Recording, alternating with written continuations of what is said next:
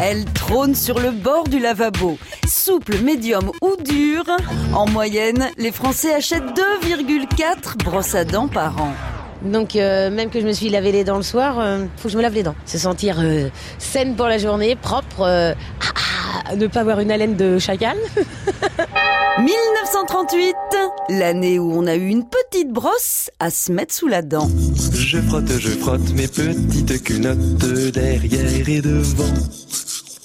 Sur les incisives, bien sur les gencives, faut que ce soit blanc. Jusqu'au 15e siècle, on se frotte, on se cure, mais on ne se brosse pas les dents.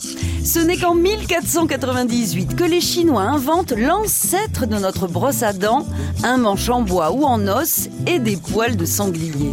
Un siècle plus tard, elle arrive en Europe. Le problème, c'est que les poils sont trop durs et agressent les gencives. Bref, elle ne fait pas de miracle concernant l'hygiène. En revanche, la brosse à dents devient un accessoire de luxe. Et chic du chic, certains modèles se portent autour du cou comme un bijou. C'est une révolution.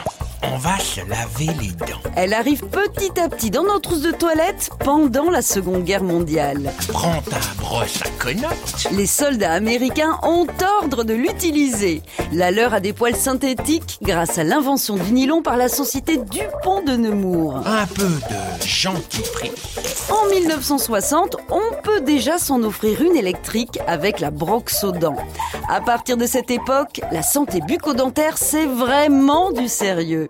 Dis donc, tu sais ce que j'ai lu Eh bien, il y a des gens en France qui se brossent les dents qu'une fois par mois. Non. Mais ces gens-là, ils tiennent donc pas à leurs dents 23% des Français ne se lavent pas assez les dents.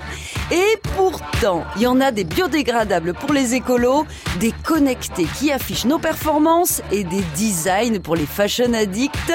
Bref, des brosses qui vont dans le sens du poil. On n'arrête pas le progrès. Je frotte, je frotte mes petites cunottes derrière et devant. À retrouver sur francebleu.fr.